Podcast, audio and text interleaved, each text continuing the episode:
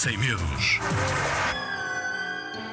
Eu tenho medo de ir à praia e de tomar banho no mar. Há quem julgue que ir à praia é em tudo espetacular, mas há quem quase desmaia por tanto medo de ter do mar. Há quem pense que andar na areia é em tudo divertido, mas há quem julgue coisa feia ter um panado vestido. Há quem se divirta sem hesitar num areal repleto de gente, mas há quem não consiga suportar ter tantas pessoas à sua frente. Há quem adore sentir o calor e ficar deitado a apanhar sol, mas há quem ache um horror e prefira ir ao parque jogar futebol. Eu percebo tudo isto muito bem, mas sei que ir à praia não faz mal a ninguém, desde que tenhas as precauções obrigatórias. Das idas à praia, ficarás apenas com boas memórias.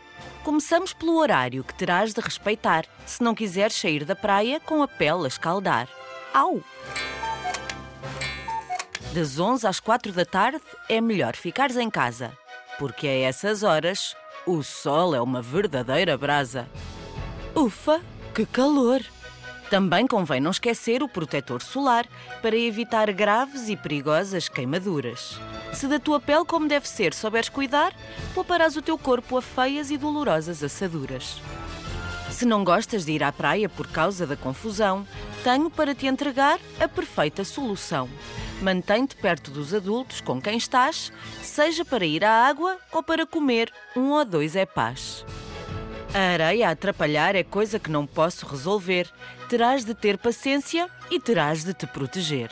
Calça sandálias de plástico e protege a tua toalha. Não deixes que entre areia constrói uma muralha.